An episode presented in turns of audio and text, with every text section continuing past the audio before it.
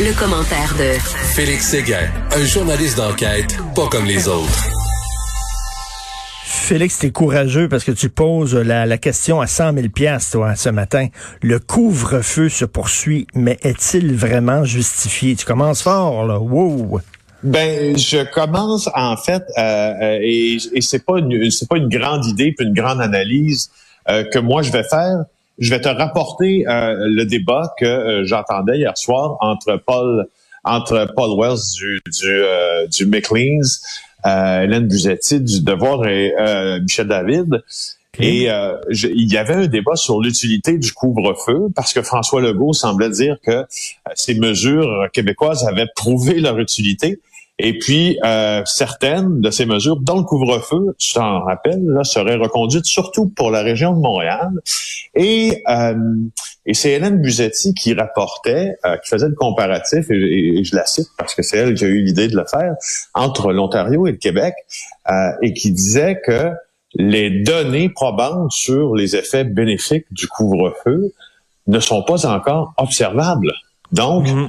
Euh, elle comparait avec l'Ontario, où il n'y a pas de couvre-feu, où les chiffres euh, de la COVID, en nombre de personnes infectées, baissent dans un ratio identique, sinon encore mieux qu'au Québec. Ben oui, j'en parlais hier avec Emmanuel Latraverse qui habite à Ottawa, comme tu le sais, et elle dit les chiffres à Ottawa, le nombre de cas, ils tombent pas, ils chutent ils chutent littéralement et pourtant ils n'ont pas de couvre-feu. Donc euh, effectivement, tu regardes ça, tu te dis ben là le couvre-feu, est-ce qu'il est vraiment utile et nécessaire et efficace?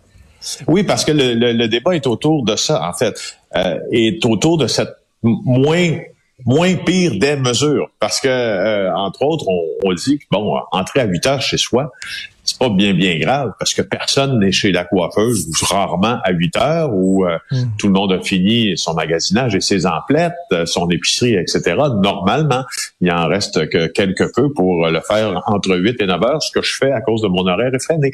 Mais, euh, mais, mais, mais, cela dit, donc, c'est la moins, peut-être la moins pire des mesures, celle qui a suscité en tout cas un niveau d'engagement quand même assez important dans la population parce qu'elle était facile à observer, mais on, on, débat du fait que ce n'est pas parce qu'elle soit facile à observer qu'elle est nécessairement euh, scientifiquement valable et que la mesure scientifique des choses puisse euh, se voir. Et se poser, poser la question, ce n'est pas euh, faire preuve d'un manque de solidarité, ce n'est pas être un complotiste, c'est pas être un covidio, c'est pas être un anti-masque on peut juste poser la question, comment ça se fait qu'en Ontario, ça va mieux et ils n'ont pas de couvre-feu? C'est une très bonne question à poser. J'avais Patrick Derry cette semaine, l'analyste des politiques publiques. Là.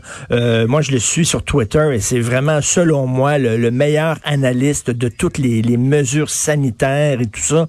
Et il a dit, jusqu'à date, il n'y a rien là, au point de vue des chiffres et de la science qui nous permet de dire, d'affirmer que le couvre-feu est nécessaire et efficace. Il n'y a rien qui c'est ça. Alors c'est à ça que c'est à ça que nous servons les médias, les journalistes, ceux qui euh, ceux qui nous prennent en grippe en nous traitant de merdia, etc., en disant que nous fonctionnons dans le grand complot.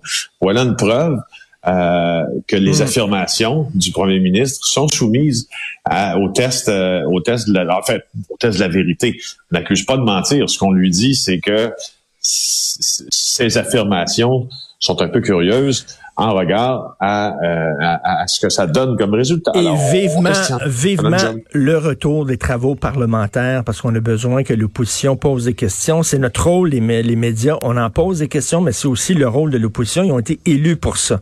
Tu veux nous parler? Ça va éviter, et ça va éviter, Richard, que euh, comme il a été reproché à François Legault, il se serve des euh, conférences de presse qu'il fait publiquement sur la COVID pour vanter le bilan de la CAC. Euh, évidemment, ça, ça suscite un certain niveau de désengagement chez les journalistes quand tu penses assister à un point de presse qui est euh, d'intérêt public ben pour la santé publique et, ça, c'est, il y a comme un, il y a comme un, un, changement dans le discours où on vante les engagements de la CAC et les promesses réalisées. Exactement, c'est la, la, la, CAC, on l'aime bien, Monsieur Legault, puis il travaille fort, puis on est solidaire, mais là, le, gouvernement mène très large. Je veux dire, il est pas tout seul là, à, à gouverner. On a une opposition dans notre système politique, puis c'est important que l'opposition propositions soient prises en considération et puissent poser des questions. Donc, euh, mardi prochain, peut-être, euh, le retour des travaux parlementaires. Je vais en parler tantôt avec Jean-François Guérin d'LCN. Écoute, un policier désarmé et tiré par un chauffeur d'Uber. C'est quoi cette histoire? ben, cette histoire, c'est une histoire qui, qui sort d'un de film. Hein? Euh, ça arrive pas souvent qu'il y ait un policier qui, qui, soit désarmé à Montréal. Alors voici ce qui s'est passé. Un peu avant l'heure du souper, il y a un, poste, euh, pas un poste, un policier du, du PDQ 33, poste de quartier 33, qui est situé au nord de l'île de Montréal, qui intercepte euh, un véhicule qui est un coursier de, de Uber vers 16 heures environ. Puis c'est une simple infraction euh, au CSR, donc au Code de la sécurité routière. Dans le langage policier, ils appellent ça le CSR, peut-être dans le quartier euh, parc extension à ce moment-là. Alors, ce qu'il fait, c'est sa vérification de routine. Il va récupérer les papiers du conducteur, il revient à son véhicule, il va vérifier euh, dans la centrale de renseignement policier du Québec qu'on appelle le CRPQ euh, les données de ce conducteur-là. Bon, on, on, comprend la routine, non? ça nous mm. arrive tous quand on reçoit une contravention. Jusque-là, c'est la même chose. Alors, ce policier-là, qui a 20 ans d'expérience, quand il est en train de vérifier les immatriculations et assurances de la personne qu'il vient d'appréhender, se retrouve avec euh, son suspect finalement en plein visage, armé d'une barre de fer, et ce suspect-là commence à l'assaillir de coups de barre de fer. Alors, euh, et, ça, c'est, écoute, ça, c'est juste le début, là. Alors, à ce moment-là, le suspect aura profité de, de son attaque, si tu veux, pour s'emparer non pas du revolver, mais du ceinturon au complet d'un policier. Je peux te dire, euh, Richard, tu sais, un ceinturon, c'est difficile à enlever, c'est lourd, et c'est et c'est quand il a enlevé le ceinturon qu'il aurait réussi à dégainer l'arme du policier euh, de son étui. Euh, et tu te rappelles, comme moi, tu as fait la, formation, la stratégie nationale en emploi de la force. On reviendra sur ce que tu as fait. Mais, euh, mais c'est difficile de dégainer une arme. Là. C'est pas simple. Il y a des crans là, de, il y a des crans de, de, de, sûreté, puis un processus qui fait en sorte qu'on dégaine pas une arme comme on voit dans les films western. Ça prend un, certain doigté puis une connaissance du mécanisme pour dégainer cette arme-là du, du ceinturon. Alors, bref, il a dégainé. Et là, il y a une poursuite qui s'engage à pied sur deux kilomètres et le suspect décide de pourchasser le policier. Et là, ben voyons. Là, c'est là où c'est pas clair, par exemple, parce qu'au début là, à l'heure sur l'heure du souper hier, le SPVM nous disait clairement un policier désarmé atteint par sa propre arme de service à la tête, blessé gravement mais conscient. Euh, et là, en fin de soirée, c'était une des journées les plus weird en fait que j'ai que j'ai déjà vues parce que l'histoire est passée de l'un des nôtres a été touché à on ne sait plus si l'un des nôtres a été touché. Alors, tu sais, c'est hmm. une drôle d'affaire. Alors, hmm. on, ce qu'on tente de savoir, c'est est-ce que le policier a été blessé à la tête par la barre de fer, au fond, ou a-t-il chuté euh, lors de cette poursuite euh, à pied, ou a-t-il vraiment été euh, touché par une balle ou un éclat de balle à la tête, quoi qu'il en soit? Écoute, quoi qu'il en soit. Non, non, mais écoute, je, je te, fait une petite parenthèse sur la, formation qu'on a suivie dans le cadre de JE. Bon, je, je veux raconter ça aux gens qui l'ont pas vu parce que c'était spectaculaire. Donc, toi et moi, on a fait comme une formation rapide de, de, de, policiers, puis on était dans des dans des simulations, dans différentes dans différents cas. Et euh, moi, j'étais tout habillé là, avec euh, tout le kit là, des policiers, tout ça, et euh, je devais arrêter un gars justement qui voulait, qui, qui, qui méritait un constat d'effraction parce qu'il avait pas fait son stop. Alors, je devais approcher euh, l'auto et le gars commence à me crier après, puis il était hyper agressif. Moi, j'ai sorti mon gun, je l'ai tiré. j'ai tiré tout de suite. Effectivement. mais, mais en même temps, c'était stressant. On embarquait dans la simulation. Je savais pas si le gars... Et le gars s'est penché. Et il faisait comme c'était un comédien, évidemment, et il faisait comme s'il ouvrait son, son, son coffre à gants, son coffre à gants, et là, ben peut-être qu'il allait chercher euh, peut-être des papiers, peut-être qu'il allait chercher une arme à feu. Euh, je savais pas quoi faire et j'ai tout de suite tiré dessus pour l'immobiliser. C'est pas évident. Effectivement, effectivement. Euh, tu as absolument raison, euh, mon cher. Puis ce que tu as fait à ce moment-là, c'était une, c'était basé sur un peu la panique, parce que quand il y a une intervention comme ça, il y a de la panique qui se crée. Et euh, je veux juste te dire qu'à propos de cette panique-là, ben il y en a eu hier aussi, parce que là, c'est pas clair si le policier euh, a fui ou a poursuivi le suspect. Ce qu'on sait, c'est qu'il s'est déplacé sur une distance d'environ deux kilomètres pour finalement aller euh, se réfugier on ne sait pas s'il a défoncé la porte ou il a été accueilli dans un immeuble à logement du quartier Parc Extension. T'imagines, là, cette scène-là qui continue? Imagine-toi dans ses ah shorts, là. Imagine-toi dans ses bottes, là. Alors, jusque dans un immeuble du quartier Parc Extension. Et c'est là où il appelle le 911 et là, il lance un 1007. Un appel à toutes les unités où il dit policier en détresse. Et là, tu as des centaines de policiers qui répondent. C'est là où la solidarité policière se, se, se, se se manifeste, ben oui. se manifeste. Moi, j'étais là hier, j'étais sur place.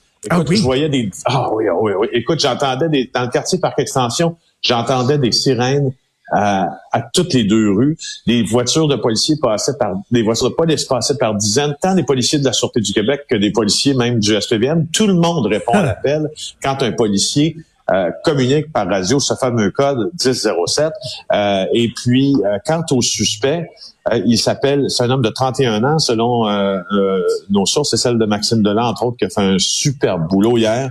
Mamadi Farah Kamara, homme de 31 ans, qui sera probablement accusé aujourd'hui. On ne sait pas de quoi on va l'accuser.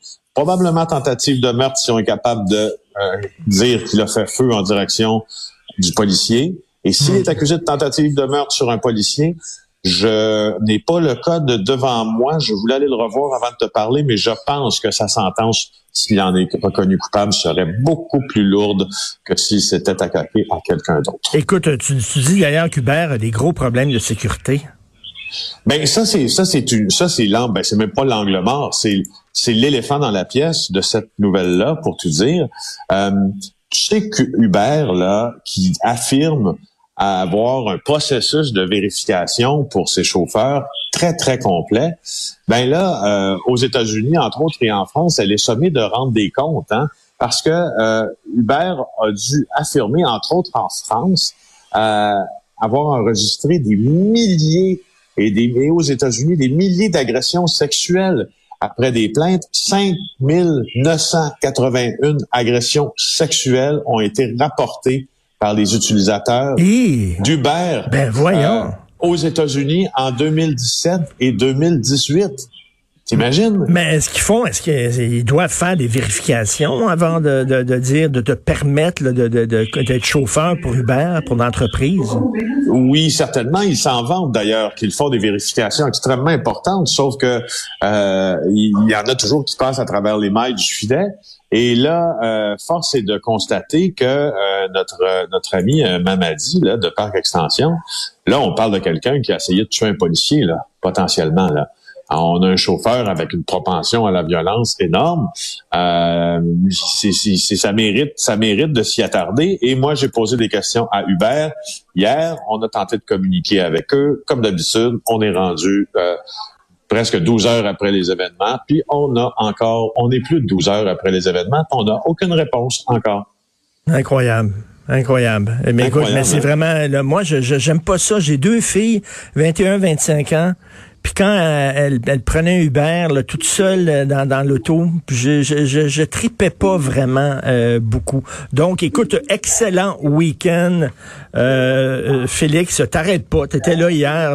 T'es, t'es, t'es comme Zelig dans le film de Woody Allen. T'es partout. T'es omniprésent. Dès qu'il y a quelque chose qui éclate quelque part, tu regardes, il y a, il y a Félix Séguin en photo, juste dans le coin. C'est dans mes veines, ça. T'es un vrai de vrai. Merci beaucoup, Félix Séguin. Alors, je vais aller sur le bureau d'enquête de québécois et euh, aussi animateur de JE qui travaille très fort et qui est absolument partout. Et euh, on s'en va tout de suite maintenant à mon segment de LCN avec Jean-François Guéret.